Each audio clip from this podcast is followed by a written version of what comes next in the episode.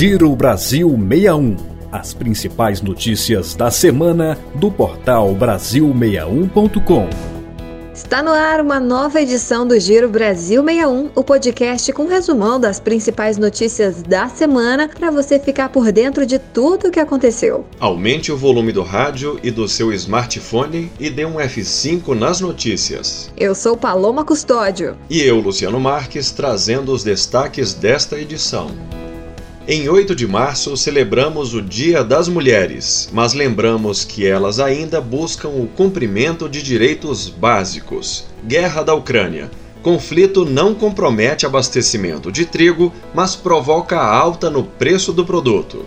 Morre Orlando Brito, um dos maiores fotojornalistas do país. Síndrome da gaiola: Como o isolamento pode afetar as crianças na volta às aulas presenciais. Prefixo 0303 passa a ser obrigatório para empresas de telemarketing.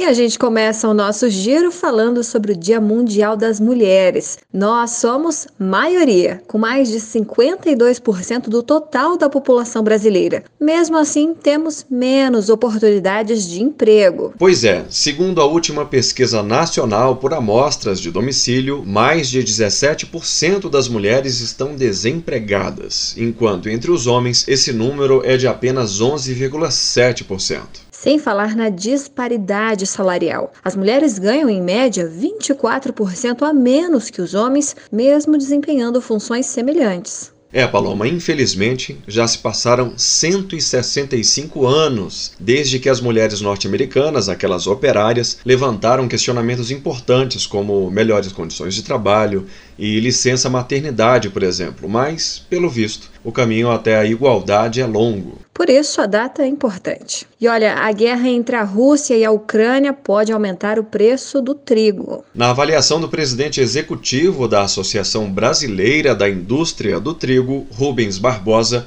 é inevitável que esse conflito armado afete diretamente os preços do produto em todo o mundo. Exatamente. Os russos são os maiores exportadores do produto no planeta. Já a Ucrânia ocupa a quarta posição neste ranking. Os dois países são responsáveis por aproximadamente 30% do mercado mundial de exportação do produto, o que corresponde a 210 milhões de toneladas. E por falar em notícia ruim, o Brasil perdeu nesta sexta-feira um dos maiores nomes do fotojornalismo nacional. Orlando Brito morreu aos 72 anos por complicações após uma cirurgia no intestino. Ele estava internado na UTI do Hospital Regional de Taguatinga, o HRT, no Distrito Federal há 34 dias. Os cliques de Orlando Brito no Palácio da Alvorada e no Congresso Nacional entraram para a história, mas o fotojornalista também eternizou momentos dos Jogos Olímpicos, das Copas do Mundo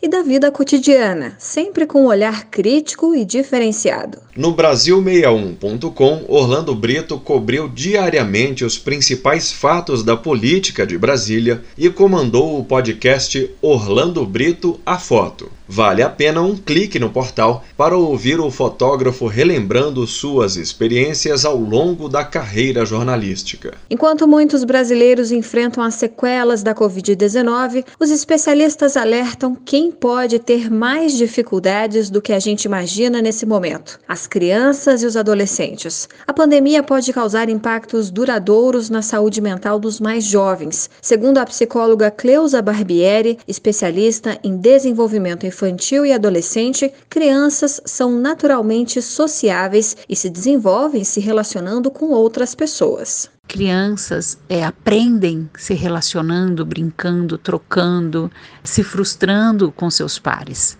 Então, há sim um prejuízo que, que, que pode potencializar algumas patologias como ansiedade, como medo, como pânico nestas crianças. O excesso de medo imposto pelos pais sobre o retorno ao convívio em sociedade pode acabar gerando na criança uma dificuldade de interação social, que é denominada Síndrome da Gaiola. A recomendação dos especialistas é que os pais observem atentamente se a criança está sendo aceita no núcleo escolar, se não há ocorrência de bullying e se ela tem medos excessivos.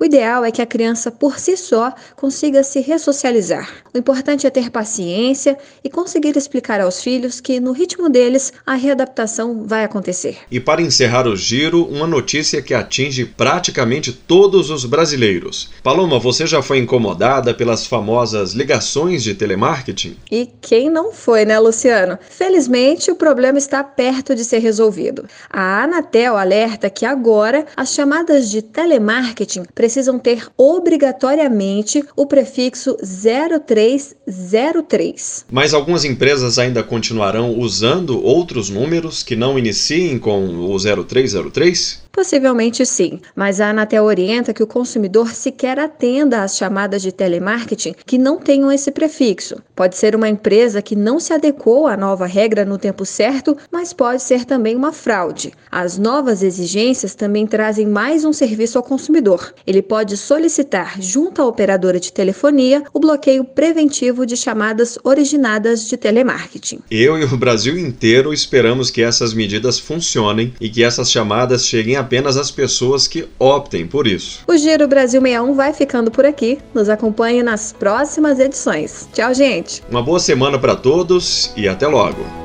Você ouviu Giro Brasil 61. As principais notícias da semana do portal Brasil61.com.